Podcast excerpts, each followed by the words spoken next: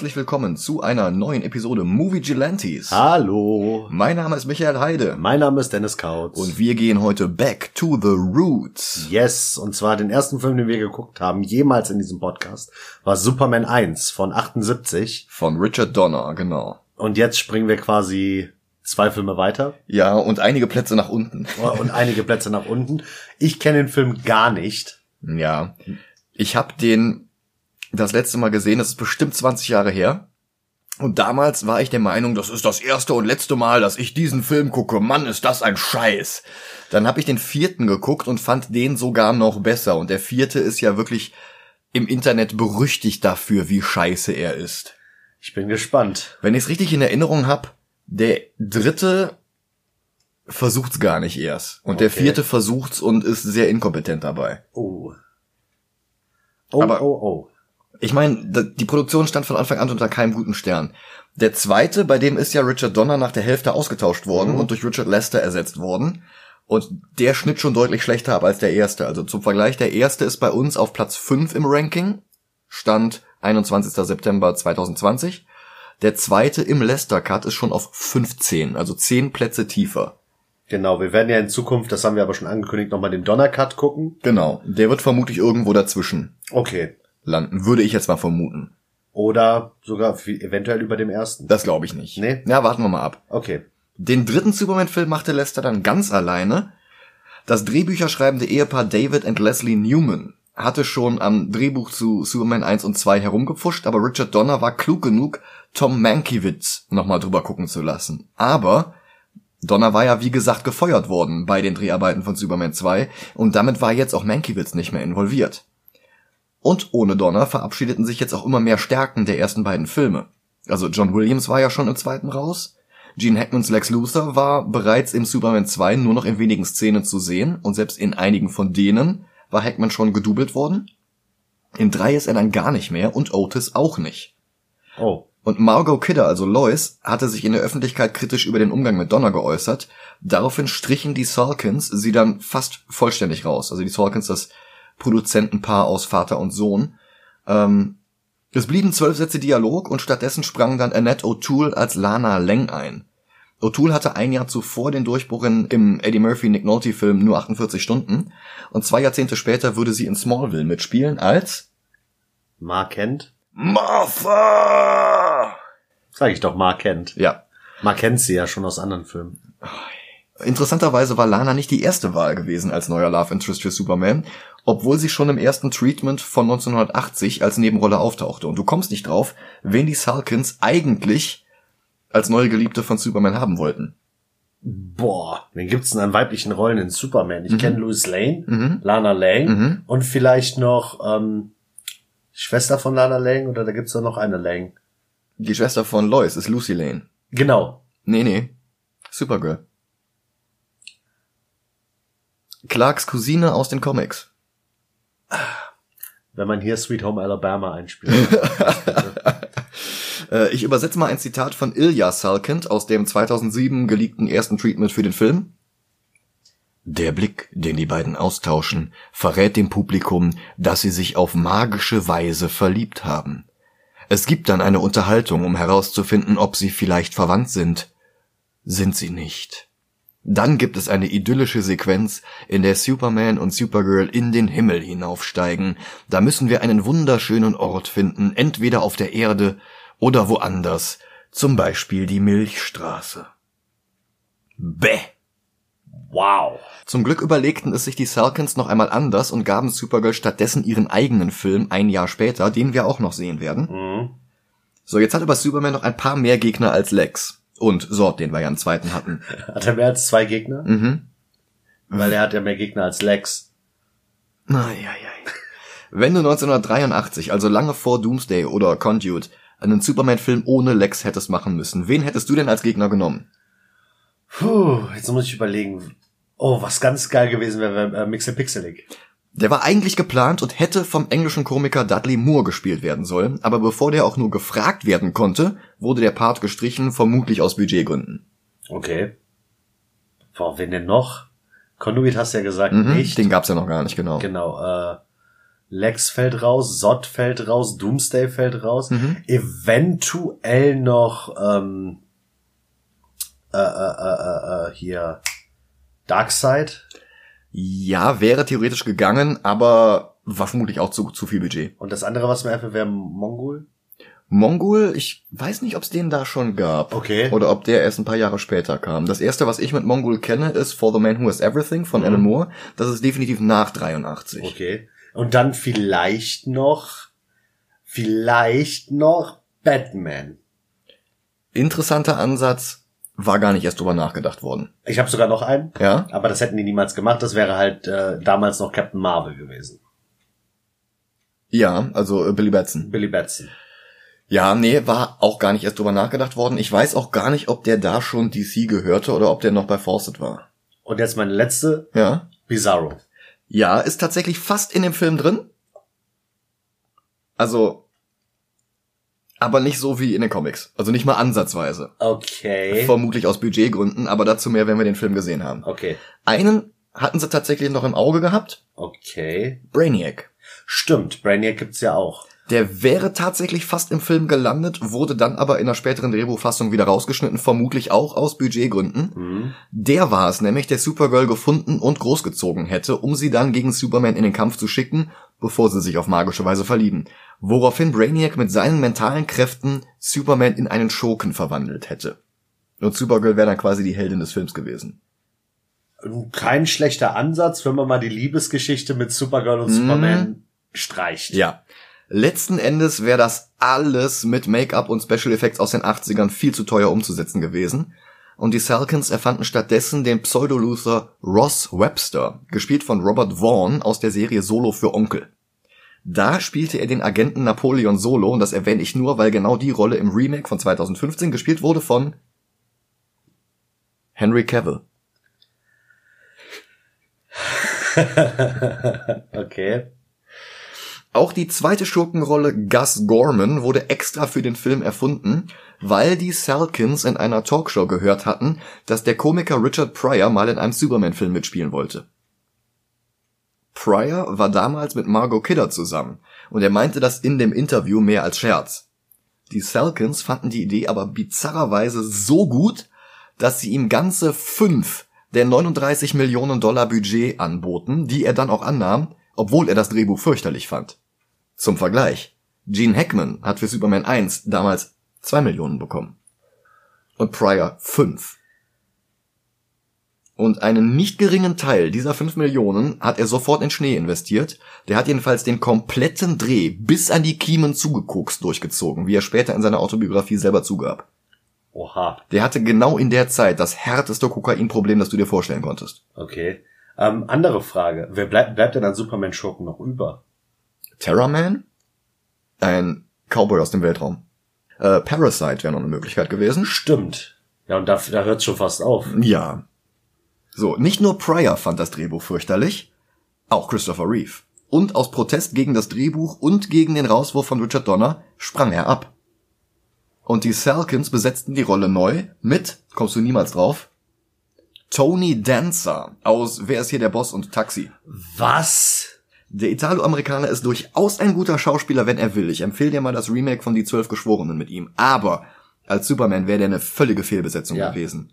Und er war auch nur die vierte Wahl nach John Travolta, Kurt Russell und Jeff Bridges, die alle abgelehnt hatten. Christopher Reeve wurde dann aber doch noch überredet, nochmal das Cape anzuziehen, mit dem Versprechen, er bekäme Mitspracherecht beim Drehbuch.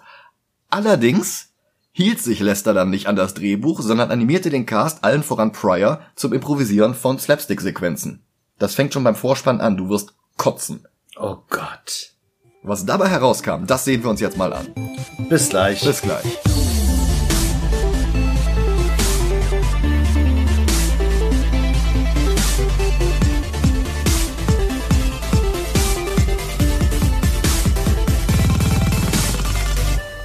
Und da sind wir wieder. Hallo.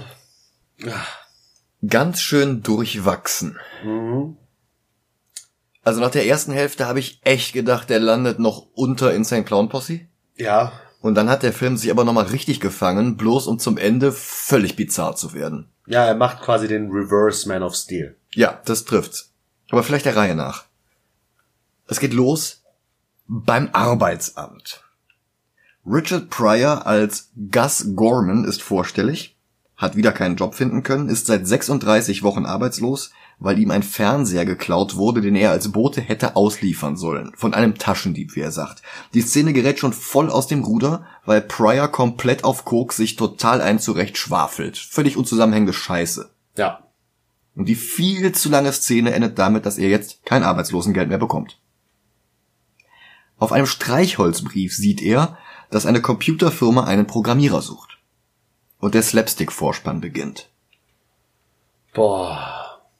Von John Williams epischem Score ist nichts mehr übrig. Stattdessen gibt es jetzt Leute, die plump gegen Laternenpfähle rennen, umkippende Telefonzellen wie Dominosteine, fünf Noten aus dem Williams-Theme und dann schon wieder alberner Quatsch mit einem Blinden, der so eine Maschine übernimmt, die die Streifen auf die Fahrbahn malt und in die falsche Richtung steuert und hahaha, immer lustige gelbe Kreise und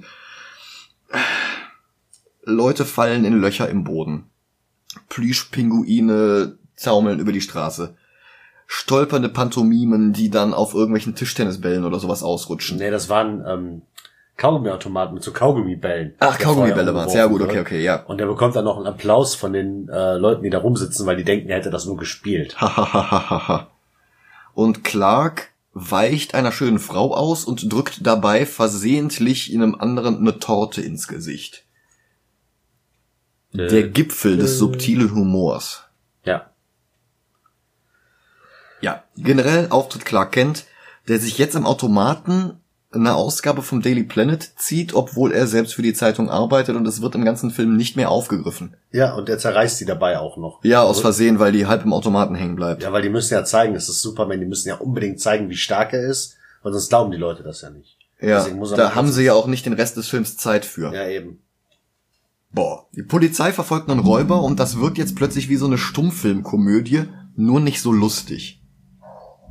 Und dabei landet jetzt ein Auto in einem Hydranten und füllt sich mit Wasser, Klar. weil die Türen nicht mehr aufgehen und der Ja, wenn du ein Fahrer Auto auf kann. einen Hydranten stellst, wo soll das Wasser denn hin als in Autos? Wasser geht doch immer nach oben und bleibt auch da. Das prallt nicht irgendwo ab und verläuft zur Seite. und Autos sind ja bekanntlich völlig luftdicht. Ja, richtig. Ja, Deswegen muss man ja, wenn man, sobald man ins Auto steigt, Fenster runter machen, sonst erstickst du da drin. ja natürlich innerhalb von zwei Minuten. Ja. Ja.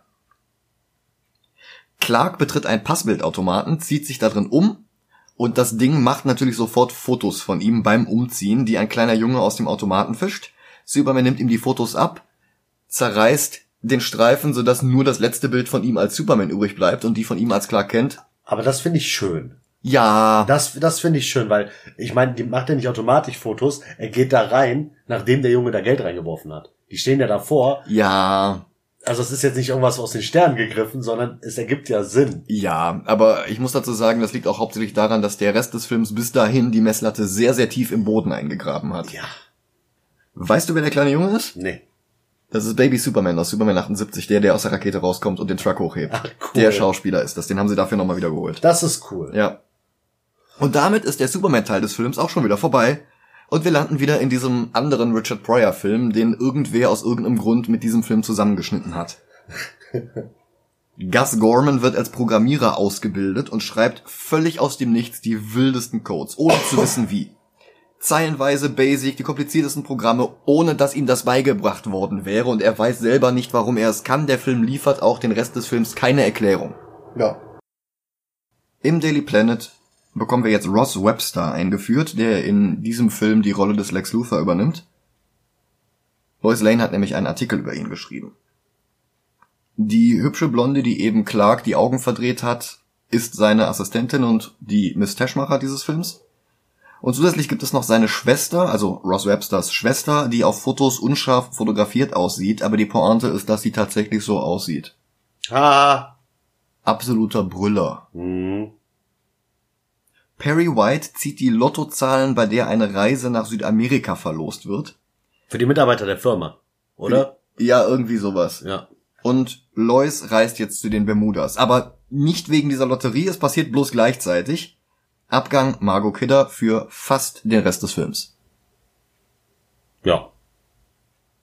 Clark hingegen erzählt von seinem Klassentreffen in Smallville und er will Perry einen Artikel darüber pitchen. Dazu hält er sich sogar sein altes Highschool-Jersey vor die Brust mit einem S für Smallville. Ha ha ha ha ha ha. Du musst mich mal ganz kurz aufklären. Ja. Es gibt Bienchen und es gibt Blümchen. Ja. Und Weiß Lois, dass er Superman ist? Ja. nicht ne? mehr. Er hatte sie doch geküsst. Ach ja, stimmt ja. Wie konnte ich das vergessen, dass Supermans Kuss das Gedächtnis löscht? Ja. Dank Richard Lester. Mhm. Die hätten dem niemals freie Hand geben dürfen für diesen Film. Ne.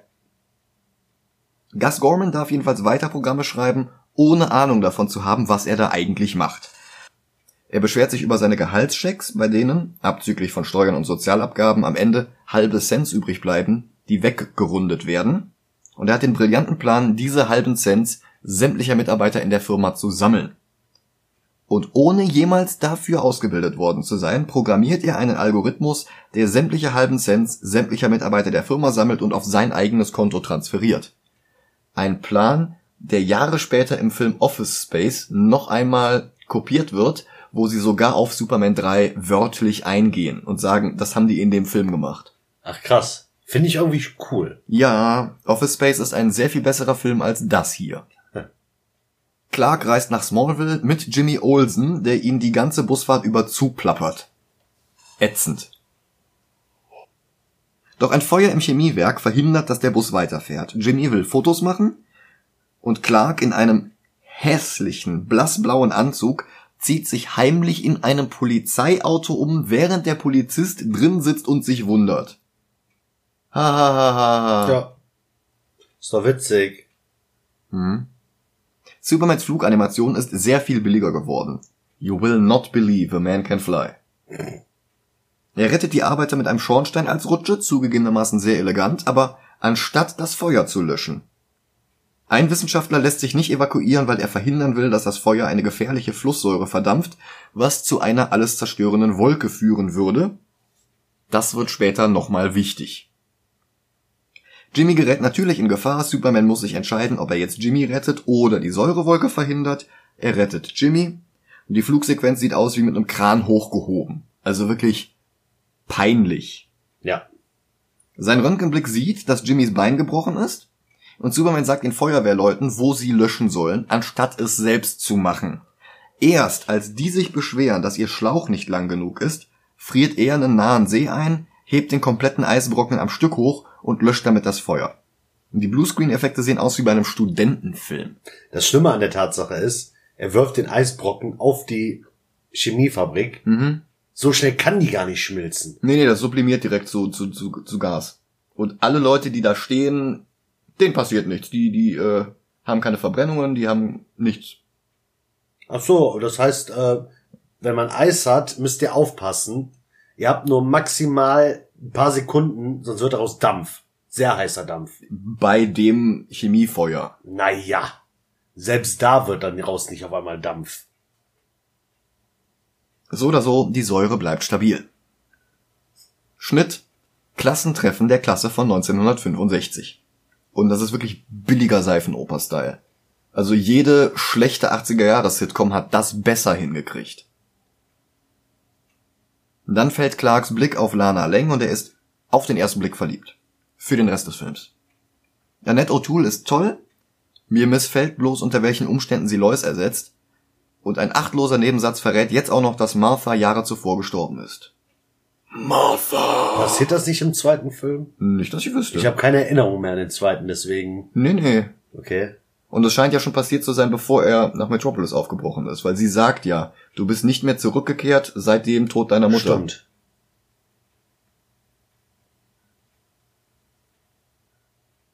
Der eklige ehemalige Quarterback Brad Wilson baggert Lana komplett betrunken an. Und der ist jetzt quasi die sechste oder siebte Hauptrolle des Films. Der taucht jetzt immer wieder auf und der ist einfach nur scheiße. Ja. Das ist, stellt euch eine peinliche Karikatur eines betrunkenen ehemaligen Highschool-Quarterbacks vor. Also wie Al Bundy nur nicht in Fett. Und in noch aggressiver. Ja. Aber genauso frauenfeindlich. Und Lana nutzt jetzt Clark so als Vorwand. Nein, nein, Brett, ich kann kein Date mit dir haben. Ich bin ja schon mit Clark äh, verabredet und wir müssen ja jetzt tanzen. Und daraufhin geht der zum TJ und wünscht sich Earth Angel. Das Stück kennen wir aus Zurück in die Zukunft. Das ist die zweite Verbindung zu Zurück in die Zukunft. Die andere ist Mark McClure, der wie in den ersten beiden Superman-Filmen wieder Jimmy Olsen spielt. Mhm. Das ist nämlich der Bruder von Marty, Dave McFly, Ah. der aus dem Fastfood-Laden. Mhm. Gus bekommt seinen nächsten Gehaltscheck und niemandem ist aufgefallen, dass er mit seinem Halbcent-Manöver 85.000 Dollar abgezockt hat. Der Bürobote gibt ihm einfach den Umschlag mit dem Scheck und alles ist gut. Clark und Lana räumen am nächsten Tag die Turnhalle auf, weil sich alle anderen ehemaligen darum gedrückt haben und darum müssen das jetzt die beiden machen, weil ja sonst niemand da ist. Natürlich. Und es funkt natürlich zwischen den beiden. Aus dem Nichts. Und sie beschwert sich, dass sie immer noch in Smallville festhängt. Durch ihren Sohn ist sie an die Kleinstadt gebunden und kann nicht wie Clark einfach nach Metropolis. Aber eine Frage. Mhm. Was ist denn jetzt das Schlimme an Kartoffelsalat? Ach ja, richtig. Wie kann man denn so eine Frage stellen und sie nicht auflösen? Ja. Also wie gesagt, sie räumen da auf und am Buffet sind wohl irgendwie noch zentnerweise Kartoffelsalatreste übrig. Und Clark mutmaßt, es läge wohl an der Mayonnaise und Lana sagt nein. Und dann wird nicht mehr drauf eingegangen. Das wird mich jetzt komplett den Rest des Jahres beschäftigen. Mindestens. Mhm. Und sie hat sogar ihren Ring zum Pfandleiher bringen müssen. Und Clark pfeift jetzt ein bisschen awkward herum und klimpert auf einem Klavier. Also, so total brachialer Themenwechsel. Lex Luthor, ich meine natürlich Ross Webster, wird jetzt gemeldet, dass 85.000 Dollar unterschlagen wurden, aber niemand weiß von wem oder wie. Und seine Schwester, das ist die mit den unscharfen Fotos, ist außer sich vor Zorn und sie bringt fast Miss Teschmacher 2.0 um, einfach nur weil die nervt. Websters seniler, tatteriger Assistent hofft, dass der Täter einen Fehler macht und sich verrät und dann geschnappt wird. Und prompt fährt Gus im Cabrio vor. Dass der nicht La Cucaracha als Hupe hat, ist echt alles. Ja. Clark, Lana und Lanas Sohn Ricky gehen bowlen und Vollsuff Brett kommt schon wieder um die Ecke geschissen und will sich auf der Bowlingbahn aufspielen. Er will sogar Ricky Nachhilfe geben vor den anderen Kindern, was Clark für keine gute Idee hält. Und er geht dazwischen, er lässt Ricky den Ball rollen und hilft dann mit einem Nieser nach, der alle Kegel zerschmettert. Ha ha ha ha ha ha ha ha. Gus soll jetzt zu Webster und im Aufzug spielt er Jojo, bei Webster im Büro angekommen, stammelt er dann, dass er nicht ins Gefängnis will. Webster fragt ihn aus, ist aber auch von seinem Talent beeindruckt. Sie reden über gebrauchte Socken. Geniales Drehbuch. Mhm. Und dann macht er Gast den Vorschlag, sein Talent für ihn einzusetzen. Dazu gibt es dann Slapstick mit einer rotierenden Minibar. Ha ha ha ha ha. Sein Plan ist, den Preis von Kaffee zu manipulieren. Gus soll mit einem umprogrammierten Wettersatelliten, der Webster selbst gehört, die gesamte kolumbianische Kaffeeernte vernichten, indem er einen Tornado erzeugt mit diesem Wettersatelliten. Das ist völliger Schwachsinn. Und man merkt doch irgendwie kaum, dass die Salkins einen Cut-and-Paste-Job über das Drehbuch haben laufen lassen, um Luthor durch Webster zu ersetzen. Ja. Das Umprogrammieren soll im Büro in Smallville durchgeführt werden, wo Clark jetzt versehentlich Gast die Autotür vor den Datz knallt, damit wir uns dran erinnern, dass das immer noch derselbe Film ist. Perry White schlägt sich inzwischen mit den Gewinnern der Südamerika-Lotterie herum, mit denen er fotografiert werden soll, was er nicht will. Und Perry White, also der Schauspieler hat echt das, die Arschkarte gezogen. Der hat echt nur so Schwachsinnsszenen ohne irgendeinen Sinn. Ja. Gus sieht sich ein Schaufenster an, zieht Grimassen, er fühlt sich in Smallville nicht wohl. Clark schon, wie es aussieht. Er macht nämlich jetzt noch mit Lana und Ricky ein Picknick, obwohl er eigentlich schon zurück nach Metropolis müsste. Und sie baggert ihn jetzt hart an und die Dialoge sind fürchterlich. Das Picknick ist fürchterlich. Und es gibt die Mörderpointe. Clark isst versehentlich Hundefutter, weil er es für Pastete hält.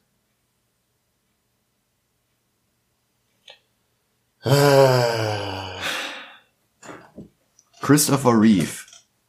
Christopher Reeve durfte nochmal über das Drehbuch gucken, damit Tony Danza nicht Superman spielen musste. Und ich will gar nicht wissen, wie dieses Drehbuch vorher aussah. Er überzeugt Lana jedenfalls auch nach Metropolis zu ziehen und ihn da anzurufen. Er könne sich nicht vorstellen, dass sie ihm jemals lästig sein könnte. Und sie flirtet ihn an und sagt, ihre Ölwanne hat ein Leck. was uns der Film irgendwie als schlüpfriges Double Entendre verkaufen will, aber das zündet überhaupt nicht. Nö. Ricky hatte jetzt einen Unfall mit einem Stein, den wir nicht gesehen haben, und liegt bewusstlos im Kornfeld. Das war der Hund.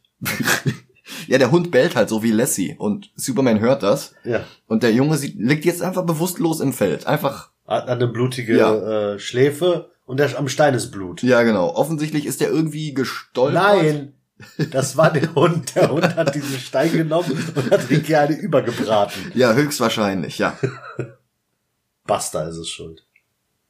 So, Clark wird zu Superman und fliegt mit Baukran Special Effects auf die Mähdrescher zu. Er ist gerade noch rechtzeitig bei Ricky und fliegt dann mit ihm zurück zu Lana. Sie erkennt ihn nicht, obwohl sie ihn ohne Brille kennt und obwohl wir eben noch Fotos von Clark Kent ohne Brille gesehen haben. Superman sagt Lana, Ricky solle halt nicht überall einschlafen. Clark hat Superman verpasst, angeblich weil er den Hund suchen musste. Er könnte Ricky ein Autogramm von Superman besorgen, er weigert sich aber.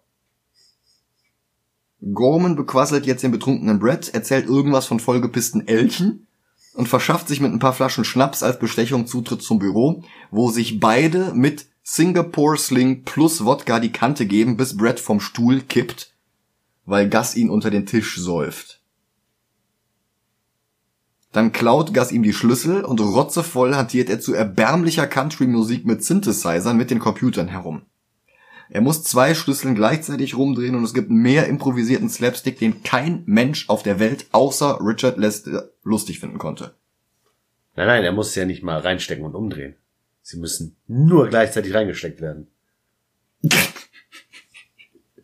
Ja. Es ist unerträgliche Scheiße. Natürlich. Er bindet den bewusstlosen Körper von Brett an Schnüre und bewegt ihn wie eine Marionette, um beide Schlüssel irgendwie gleichzeitig reinzustecken und äh, es ist total unnötig aufwendig. Dann programmiert er den Wettersatelliten mit seinem unerklärten Zauber-Hacking-Talent um. Ein random Geldautomat am anderen Ende der Stadt wirft jetzt plötzlich Unmengen an Geld aus. Dazu spielt der Soundtrack alberne Walzer. Er verschickt versehentlich Gehaltschecks mit 176.000 Dollar, woraufhin der Empfänger seiner Gattin eine Grapefruit im Gesicht ausdrückt, weil man das so macht. Woanders hackt er Ampeln, sodass grüne Männchen zum roten Männchen in die Lampe steigen und animiert verprügeln. Was Computer nicht alles können. Ja. Der zugekokste, betrunken spielende Pryor schafft es dann tatsächlich, den Satelliten umzuprogrammieren. Schnitt nach Kolumbien, wo die Gewinner des Daily Planet Gewinnspiels gerade ankommen und der Satellit erschafft aus dem Nichts einen Tornado.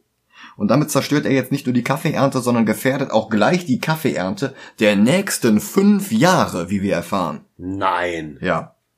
Webster hört das beim Skifahren auf seinem Wolkenkratzerdach und lacht sich fast tot. Dann bewirft er Miss Fakemacher mit Schnee und die holt jetzt irgendwie so eine braune Flasche aus ihrem Dekolleté und nimmt einen Schluck. Ich habe nicht ganz raus, was das ist. Wahrscheinlich Nein. Schnaps. Ich dachte, dass das so ähm, Bräunung, so Sonnenöl wäre. so. Weil die sich halt im Dekolleté irgendwie rumreibt mit dieser Flasche in der Ach, ich Hand. dachte, sie hätte die Flasche da rausgeholt. Okay, sie reibt sich. Ah, ja, jetzt verstehe ich. Das ergibt ja sogar fast Sinn. Ja. Ich habe halt vergessen, wie Sonnenmilchflaschen Anfang der 80er aussahen. Nein, nein, Sonnenöl. Natürlich. Websters Schwester Vera kommt auf den Trichter, dass man statt Kaffee auch Öl manipulieren konnte. Wahrscheinlich inspiriert durch die Flasche Sonnenöl. Mein Gott, es fügt sich alles zusammen. Dieser Film ist brillant, sagte niemand, der ihn je gesehen hat. Dann kommt Gorman dazu und berichtet, dass Superman nach Kolumbien geflogen ist und die Plantagen gerettet hatte. Dazu bindet er sich jetzt ohne jeglichen Grund ein rosa Tischtuch um die Schultern und faselt was von Händetrocknern auf der Herrentoilette. Weil Supermans Atem wohl so ähnlich funktioniert. Und die Bilder, wie Superman den Tornado auf den Kopf stellt, sind ein sehr offensichtlicher Photoshop-Philipp-Effekt, Jahre bevor Photoshop erfunden wurde und was das Ganze zumindest glaubwürdig hätte aussehen lassen. Ja, wahrscheinlich. After Effects oder so. Webster zerlegt vor Zorn seinen eigenen Klappstuhl und Gorman steigt völlig ohne Grund mit seinem Tischtuch auf ein paar Skier, faselt völlig wirren Nonsens und klettert die Skipiste hoch. Ich musste da so ein bisschen an Jazzclub denken, diesen Helge Schneider Film. Hast du den gesehen? Mhm. Da gibt's eine Szene, in der Helge Schneider einen Psychologen spielt, Professor Henry, und dessen Analyse besteht darin, dass er ein Modell eines Gehirns nimmt und auf die vier verschiedenen Quadranten des Gehirns zeigt und dabei sagt, picken, packen, kacken, gucken. Picken, packen, gucken, kacken. So einen Unsinn brabbelt jetzt Richard Pryor auf Koks vor sich hin. Naja, vielleicht hat Richard Pryor ja auch um Schnee gebeten, äh, gebeten und hat darauf. Also, ich weiß, es klingt lächerlich, aber bei diesem Film würde mich das nicht wundern.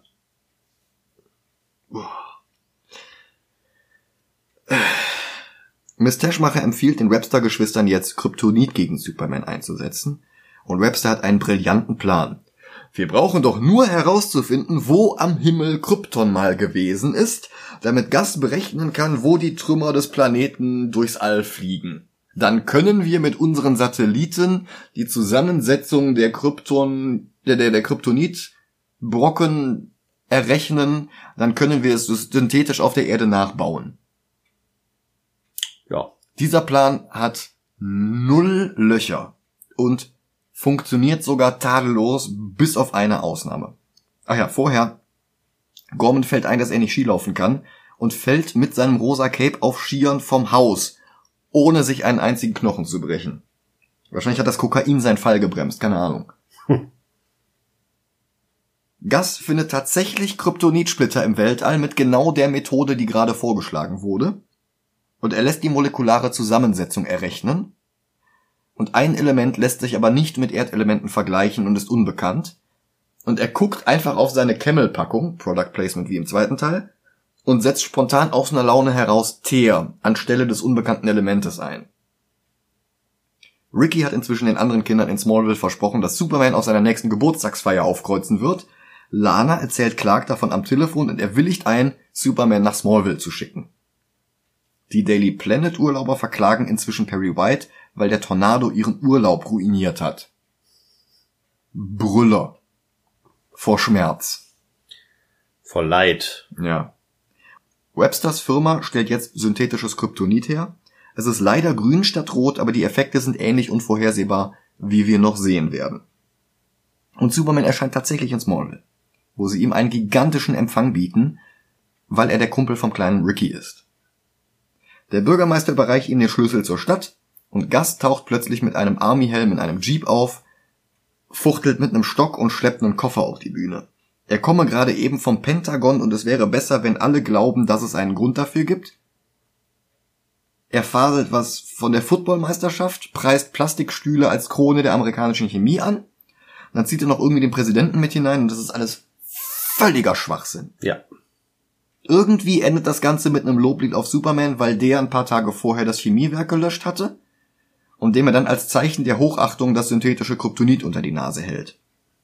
Der bedankt sich artig, das Kryptonit scheint keine Wirkung zu haben, sehr zur Verwunderung von Gus, der jetzt das unbekannte Element, das nicht Teer ist, mit den geheimen Gewürzen von Kentucky Fried Chicken vergleicht, weil deren Product Placement in Superman 2 noch zu subtil war. Und wenn der Film jetzt enden würde, würde ich sagen, okay, immerhin nicht so bösartig wie Todd Phillips Joker aber sonst nicht wirklich besser. Ja. Und dann fängt sich der Film plötzlich. Lana dankt Superman und bietet ihm entkoffeinierten Kaffee an und der greift sich an den Kopf und muss sich erstmal setzen. Und dann klingelt das Telefon, es gab einen Autounfall, ein Truck hängt von einer Brücke und Superman findet, das eilt nicht. Na, kann auch gleich noch machen. Die sollten sich ja, ja. erstmal hinsetzen und sich ein bisschen unterhalten. Genau, er kommt schon noch rechtzeitig, machen wir es uns doch gemütlich. Und die Szene ist creepy, weil sich die Veränderung so plötzlich einschleicht. Ja. Also Christopher Reeve, absolut begnadeter Schauspiel, Gott. Du wolltest doch Bizarro. Ja, es ist quasi Bizarro, nur nicht ganz so bizarr. Ja, wahrscheinlich, weil sie sich das Make-up nicht leisten konnten. Ja, es hat eher was von, also Bizarro ist ja mehr oder weniger dumm. Ja. Und das hat mehr was von so, was ist, wenn Superman, Superman nicht das Nette von den Kents gelernt hätte? Ja. Wenn er, er ist der Homelander aus The Boys quasi. Ja, oder Ultraman aus Erde 3. Ja. Ja, sowas. Und Christopher Reeve ist perfekt. Das ist wirklich gruselig, wie der in dieser Bosartigkeit aufgeht. Diese Niedertracht im Blick, das ist, mhm. Wahnsinn, dass das wirklich derselbe ist, der gerade eben noch den strahlenden Superman gespielt hat. Er sitzt mit Lana auf der Couch und baggert sie hart am richtig schmierig. Und die ist verwirrt wegen der Brücke. Und er fängt sich kurz und bricht auf, aber zu spät. Der Truck stürzt in die Tiefe. Superman landet kurz danach am Schauplatz, kann nicht mehr behilflich sein. Eine Minute früher und das wäre okay gewesen, dann hätte er den Fahrer retten können. Und aus Frust reist er jetzt nach Bluescreen Pisa und rückt den schiefen Turm gerade. Einfach so. Ja. Ich dachte als erstes, dass er jetzt Dinge macht, von denen er denkt, dass sie gut sind. Mhm. So bizarro-mäßig. Ja, ja, ja. Dass er denkt, oh, da ist ein Gebäude schräg, ich mach das mal gerade. Oh, da ist ein Feuer, ich puste das mal aus, unwissentlich, dass da Leute am Grillen sind oder ja, sowas. Nee. Aber. Er ist einfach nur Arschloch-Superman. Ja. Von jetzt auf gleich. Und die Souvenirhändler reagieren wie die Sphinx-Verkäufer in Asterix und Cleopatra und zerstören ihre Nachbauten, die sie eigentlich als Souvenire verkaufen wollen. Gorman ist verwirrt. Am Tag vorher war Superman doch nicht so gemein und Webster kombiniert, das liegt am falschen Kryptonit. Jetzt können sie doch noch ihren Ölplan in die Tat umsetzen und dieser Ölplan ist wirklich so Lex Luthor. Ja. Also, dass es da nicht noch irgendwie um Immobilien ging, ist echt alles. Ich habe noch gewartet, dass äh, die die ganzen Öllaster in der Mitte sammeln und der Joker um die Ecke kommt und das anzündet. Weil äh, ich scheiß aufs Geld, Hauptsache Feuer und falscher Film. Ich weiß. Hm. Aber es hätte Sinn ergeben. Ja. Superman ist erstmal beschäftigt damit, das olympische Feuer der Spiele von 1983 zu löschen, bevor die Fackel das Becken entzünden kann. Und er grinst lässig. Und da läuft es dir echt eiskalt den Rücken runter. Miss Teschmacher liest erstmal Kant, dann kommt Webster rein und sie stellt sich wieder dumm und naiv. Webster berichtet Gorman von den computergesteuerten Öltankern, die Gas in die Mitte des Atlantischen Ozeans hinhacken soll, um eine Ölkrise auszulösen, weil sowas ja funktioniert. Und Websters Schwester wird von Gas unterbrochen, der Computer, Computer singt wie ein Kleinkind, wie ein Kindergartenkind. Gas will nicht. Er will auch mal an der Reihe sein. Aber Webster erpresst ihn jetzt mit Gefängnis wegen der unterschlagenen halben Zins. Aber er lässt sich nicht erpressen. Draußen ist der Webster nämlich viel wertvoller. Stattdessen will er jetzt, dass Webster ihm einen besonderen Computer baut, der noch gar nicht existiert und für die er sich auf irgendwelche alten Servietten und Kippenschachteln die Baupläne geschmiert hat. Und niemand weiß, wo diese Baupläne herkommen. Niemand weiß, warum Gas aus irgendeinem Grund so viel Ahnung von Computern hat. Ich, ich, ich hätte es ihm abgekauft, wenn bei dieser Szene am Arbeitsamt, wenn die Frau gefragt hätte, was haben Sie denn für Qualifikationen? Und er sagt, ich kann gut mit Technik und Mathe. Ja, dann wär's das sowas, ja. Wenigstens irgendwo glaubwürdig. Oder wenn sie doch noch ihren Brainiac-Plot genommen hätten, aber der halt nicht Supergirl beeinflusst, sondern irgendwie aus der Ferne Gas fernsteuert, damit er den Computer baut, der dann irgendwie Brainiac auf die Erde holt oder so. Ja, der hätte, man hätte ja machen können, dass er jetzt in dieser Computerfirma geht, da äh, ein bisschen was drückt, dann auf einmal eine Nachricht aufploppt. Ja, irgendwie sowas. Wäre okay gewesen. Ja. Aber Stattdessen ist er einfach nur der Computergott. Aus dem Nichts. Ja. Er leitet alle Öltanker um. Bis auf einen Tanker kurz vor Metropolis, weil der menschliche Kapitän die Befehle des Computers missachtet. Und der Tanker kommt an der Freiheitsstatue an, aber auf der Krone von Miss Liberty sitzt jetzt die falsche Miss Teschmacher in einem aufreizenden roten Kleid. Pornös. Superman kommt da an, mit drei Tage Stoppeln und wirklich fiesem Blick. Das sieht so gut aus mit diesem drei Tage Bart. Oh.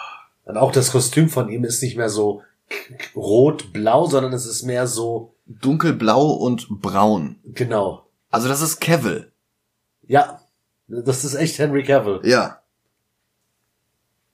Er versucht jetzt Miss Fakemacher zu verführen, aber sie verführt ihn und er zerstört für sie den Öltanker mit bloßen Händen. Das muss der Teil aus dem Original-Treatment sein, in dem Brainiac Superman böse gemacht hat, damit Supergirl gegen ihn kämpfen kann. Mhm. Und er taucht bei Miss Nicht der Schmacher in der Skihütte auf dem Dach auf. Sie bietet ihm Champagner an, aber er will nur sie. Und die haben Sex. Das kann man nur so ja. auffassen, anders geht's nicht, ja. So, die Tankstellen sind leer, die Autofahrer werden wütend und legen sich miteinander an mit unlustigen Slapstick-Szenen, in denen einer im offenen Fenster der Autotür hängt. Gus bekommt das im Diner einer Tankstelle mit und ihm kommen Zweifel, ob das wirklich so eine gute Idee war, für Webster zu arbeiten. Nein. Mhm. Hm. Also, es wird kein ganzer Face-Turn, aber Naja.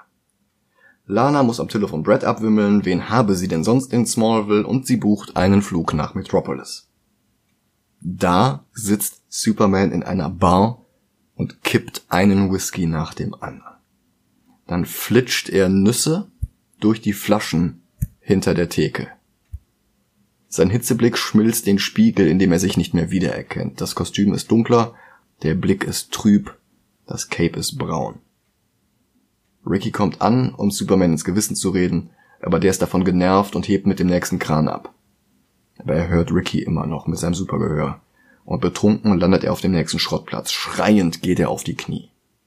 Supergirl ist in diesem Drehbuchentwurf nicht da, also muss jemand anders gegen ihn kämpfen. Und Clark Kent schreitet aus dem kaputten Säuferman heraus. Mit Anzug und Brille und glatt rasiert.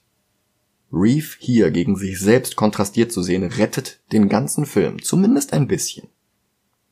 Abfällig mustert ihn Cavill und er prügelt Clark in den nächsten Schrottstapel, aber der steht immer wieder auf. Und er kann ebenso gut austeilen. Die beiden prügeln sich jetzt über den ganzen Schrottplatz in die Säure und wieder heraus. Aber das zerstört nur Kents Anzug und nicht den Mann darin. Superman vs. Superman. Das ist der Banner gegen Hulk-Kampf, den wir nie zu Gesicht bekommen haben. Ja. Cavill schmeißt Kent in die Schrottpresse und startet sie. Kent wird zerdrückt, um Hilfe flehend. Superman torkelt aus dem Kontrollraum, aber Clark öffnet die Presse wieder. Er arbeitet ja für die Presse. Und er wirft einen Reifen über Superman, dann noch einen und noch einen, bis der den ganzen Reifenturm einfach sprengt. Sein Hitzeblick zerstört die Kette des Elektromagneten über Clark, der Clark in den Boden rammt, aber Clark kommt einfach wieder raus. Er gibt nicht auf. Cavill tritt ihm gegen den Kopf. Dann trägt er ihn fort, auf das nächste Förderband in die nächste Walze. Clarks Brille zerdrückt er lässig in seiner Faust. Aber Clark bricht aus der Maschine heraus, greift Cavill und würgt ihn, bis sich Superman plötzlich auflöst. Man erfährt in dem ganzen Film nicht, ob der Kampf wirklich im Kopf von Superman nur war oder ob der wirklich physisch sich manifestiert hat. Also ich muss sagen, ich glaube, dass es echt nur in seinem Kopf war. Ja. Aber es war rotes Kryptonit. Es war quasi rotes Kryptonit, ja. Ja, aber wenn es rotes Kryptonit war, warum hat der andere sich einfach wieder aufgelöst? Ja, und warum hat er nicht einen Löwenkopf bekommen? Ja, eben. Oder einen riesengroßen Ameisenschädel? Ja, und acht Arme. Nee, sieben Arme. Nee, das war Spider-Man. Stimmt. Dann öffnet Clark sein Hemd und ein sauberes, helles Kostüm ist darunter. Das ist, auf einmal ist Lester fähig, auf einmal kann mhm. der Symbolik und, und Wahrscheinlich Ethik. hat Christopher Reeve erst beim, bei der zweiten Hälfte drüber geschaut. Ja, kann sein. Er hat vorher einfach so gedreht, was da stand, ohne es gelesen zu haben. Das mhm. Klingt sehr plausibel. Aber wann ist er gegangen? Während der Dreharbeiten oder nach? Schon lange vorher. Ah, okay. Und er wollte auch eigentlich nicht für den vierten Film wiederkommen. Mhm. Superman ist zurück und der Score von John Williams ist es endlich auch. Und als erstes treibt er das austretende Öl zurück in den Tanker und schließt das Loch mit seinen Händen. Er schweißt es mit seinem Hitzeblick zu, ohne das Öl zu entzünden. Und dann fliegt er davon mit sehr, sehr schlechtem Bluescreen. Er fliegt zu Teschmacher, aber in der Skihütte ist nur ein Fernseher mit einer Bandansage von Rapstars Schwester, Vera. Die ruft ihn zum Supercomputer im Grand Canyon. Und da ist Gus, der ja auch im Film ist, völlig überfordert, während die beiden Websters und Nicht-Teschmacher mit absurden Heißluftballon-Raketenstühlen durch den Canyon fliegen. Ich meine, was sollte denn das bitte? Keine Ahnung. Die hatten kein Budget für Brainiac, hm? Aber für diese komischen Stühle. Ich, ich weiß und nicht, was... fünf Millionen für Richard Pryor, für diesen Scheiß. Ich weiß auch, ich weiß auch ehrlich gesagt nicht, was äh, kein Budget für Brainiac heißen soll. Naja, sie hatten kein Budget, um irgendwen grün zu schminken und ihm drei Computer auf den Kopf zu kleben. Hätten die doch, das hätten die für den Film gar nicht machen müssen. Nee, stimmt. Die hätten einfach hier aus dem, aus Pryor, mhm. quasi, dass er mit Computern, bla, bla, bla, bla, bla, dann wird er in dem Film zu Brainiac. Du siehst es, die Entwicklung, aber nicht, wie er dazu wird. Ja. Und dann, so siehst du am Ende, er wird festgenommen oder so und wacht dann auf und du hast nur für zwei Sekunden oder so mit grüner Haut. Punkt. Mhm. Es gab mal Gerüchte, dass Richard Pryor die Rolle von Brainiac aus dem ursprünglichen Treatment hatte, aber das hat sich äh, nicht bewahrheitet. Okay. Also es ist mehrfach gesagt worden, dass Pryor wirklich eine neue Figur ist und auch von Anfang an als diese neue Figur geplant war und nicht Okay. die Rolle von Brainiac übernommen hat. Das war halt ein ganz, ganz anderer Plot mit Brainiac Ja. damals noch. So, Gus reitet lieber auf einem Esel, statt auch mit so einem Raketen-Heißluftballon zu fahren. Hätte auch keinen nehmen können, stand ja nur drei. Stimmt. Superman erscheint und wir kommen zum nächsten Teil des Films. Der Supercomputer ist fertiggestellt und sie schalten ihn ein. Er kann alles, was ein normaler Computer kann. Und tausend Sachen, die nur er kann, wie uns Webster verrät. Und nur Gorman kann ihn bedienen. Aber Vera Webster glaubt das nicht und will selbst Hand anlegen, woraufhin der Computer hochfährt, gerade rechtzeitig, um den heranfliegenden Superman mit Raketen anzugreifen. Ross Webster selbst übernimmt das Steuerpult und spielt ein peinliches Atari-Spiel, aber alle Missiles, die er kommandet, werden in Echtzeit auf den tatsächlichen Superman gefeuert. Vera beschwert sich, dass er ihre Raketen verschwendet und sie aktiviert eine besonders große, die scheint sogar stärker als Superman zu sein, aber er ist nur kurz benommen. Gus kommt auf seinem Esel angeritten, steigt ab und bewirft das Tier mit Steinen. Wobei das Tier nicht im Bild ist, er wirft das nur so zur Türe raus. Und dann stößt er zu den anderen am Kontrollpult. Superman kommt wieder zu sich und er betritt jetzt auch das Superschurken-Hauptquartier. Er erkennt die falsche Tashmacher nicht wieder und erinnert sich nicht an die gemeinsame Nacht. Webster gibt mit seinem Computer an. Pryor kokst sich eins zurecht und versucht sich aus der Nummer rauszureden. Dann schließt der Computer Superman in einem schrumpfenden Luftballon ein, so dass Superman, der im Weltall fliegen kann, plötzlich die Puste ausgeht.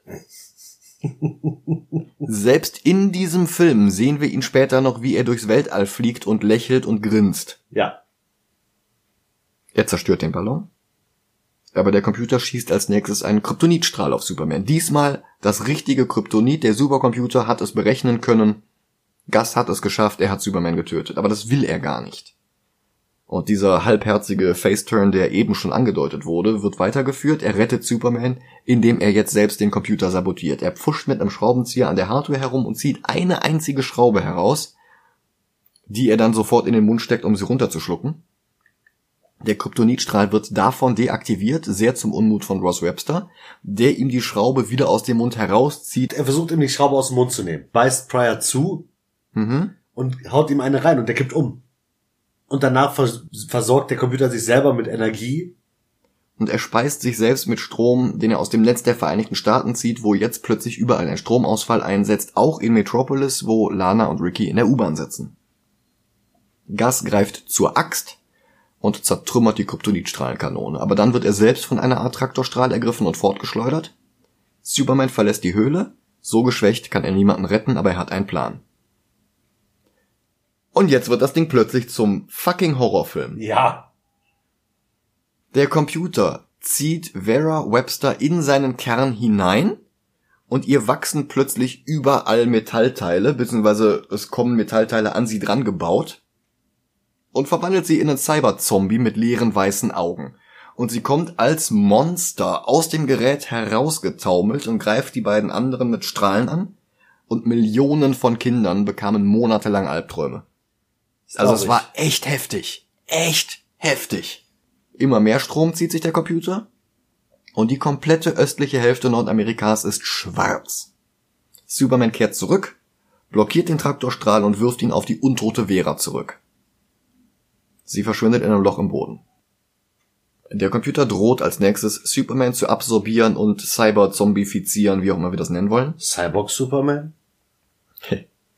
Und der hat eine Idee. Er hat die Säure aus dem Chemiewerk am Anfang angeschleppt und mit seinem Blick erhitzt, und die Wolke zerstört den gesamten Computer in eine Reihe von Explosionen. Vera, wieder menschlich, kommt zu sich, und auch Superman gräbt sich aus den Trümmern heraus. Er rettet die anderen und fliegt Gus zurück nach Metropolis, zumindest in die Richtung. Gus ist verwundert, dass Superman den Computer, den er selbst sabotiert hat, besiegen konnte. Also ich weiß nicht, was da improvisiert wurde, das geht überhaupt nicht auf. Vielleicht fehlen da auch einfach noch ein paar Szenen oder keine Ahnung. Mhm. Zwischenstopp am nächsten Bergwerk. Da drückt Superman ein Stück Kohle zu einem geschliffenen Diamanten und dann schlägt er vor, dass Gus beim Bergwerk als IT-Experte anfängt und lässt ihn da zurück. Zum Superman-Theme fliegt er fort. Gus will den Job aber nicht, er will lieber den Bus zehn Meilen die Straße runternehmen. Und dann gibt er sich noch als Supermans Sidekick aus und ist selbst verwundert, dass unter seinem Hemd kein Kostüm ist. Totaler Schwachsinn, diese Szene. Fünf Millionen Dollar für diesen Rotz. Ja.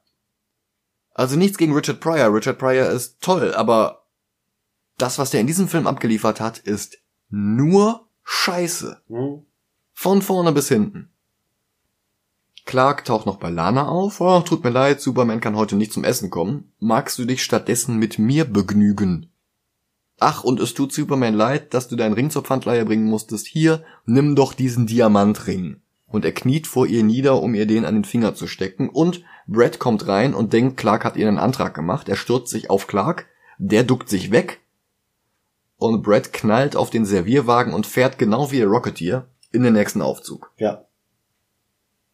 Zurück in Metropolis ist Lois jetzt wieder da und beschwert sich, dass sie ein Taxifahrer gekidnappt hätte. Sie will Clark zum Mittagessen einladen, aber der isst lieber mit Perry Whites neuer Sekretärin Lana Lang.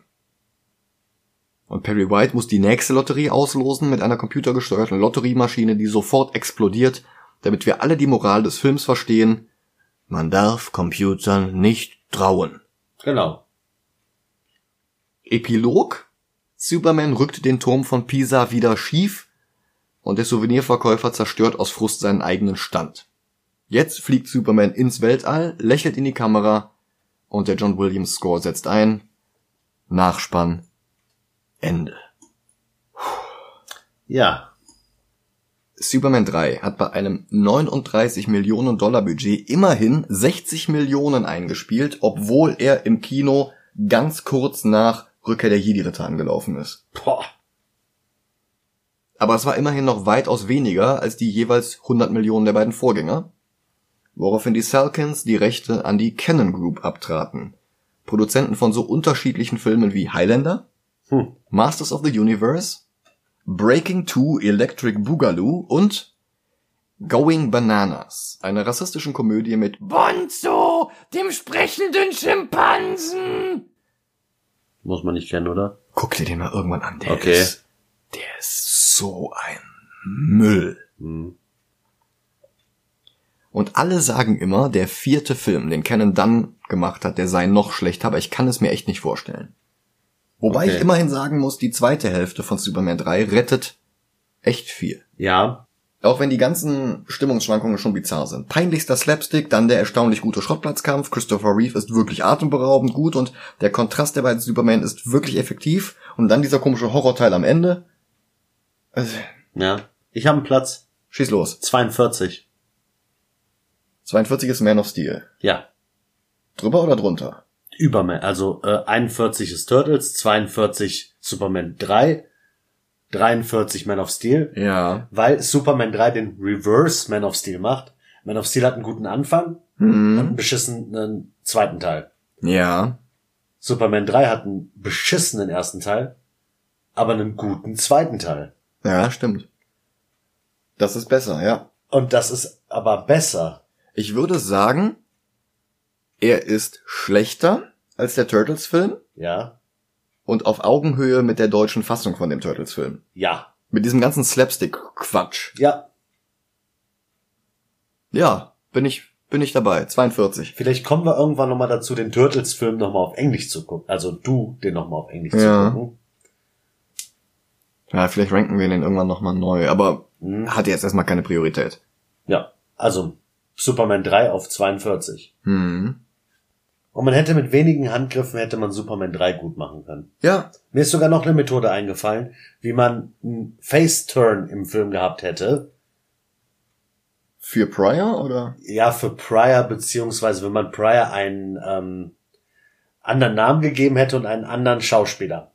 Ich übertreibe jetzt mal, aber so eine Art Tony Stark, der erst Waffen herstellt, quasi und die Waffen dann gekauft werden, um gegen Superman zu kämpfen, aber der hat dann Face-Turn und wird gut und sagt, nee, Waffen sind scheiße, das sollte ich vielleicht mit nicht machen und Superman ihm das Leben rettet. Das Problem ist, John Henry Irons wurde erst zehn Jahre später eingeführt. Ja gut, okay. Dann kann man dem Film das gar nicht als Vorwurf machen. Aber es wäre schön gewesen, es so zu sehen. Ja. Wir verabschieden uns aus dem September und dieser Horrorteil von Superman 3 hat schon ein bisschen voraus. Das hast du doch geplant. Hat schon ein bisschen vorausgenommen, dass wir es im Oktober mit etwas gruseligerer Thematik zu tun haben. Ja. Und wir gehen auch gleich in die Vollen. Nächste Woche gibt es den japanischen Horrorklassiker Uzumaki. Bis dahin, macht's gut. Bis bald. Und ciao. Und lasst die Finger von rotem Kryptonit. Genau. Und von Koks, sonst landet ihr noch als überbezahlter Schauspieler. Oh, Moment. ciao. Macht's gut.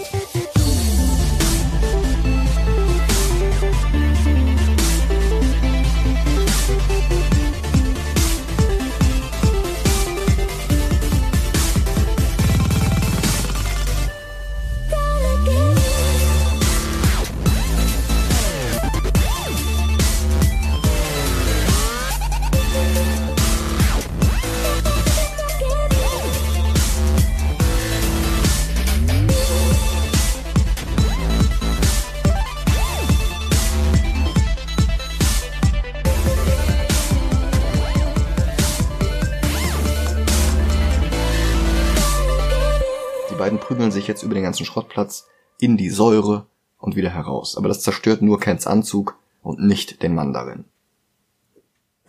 nicht den Mandarin. ja, deswegen muss ich gerade lachen. Aber es zerstört nicht den Mandarin.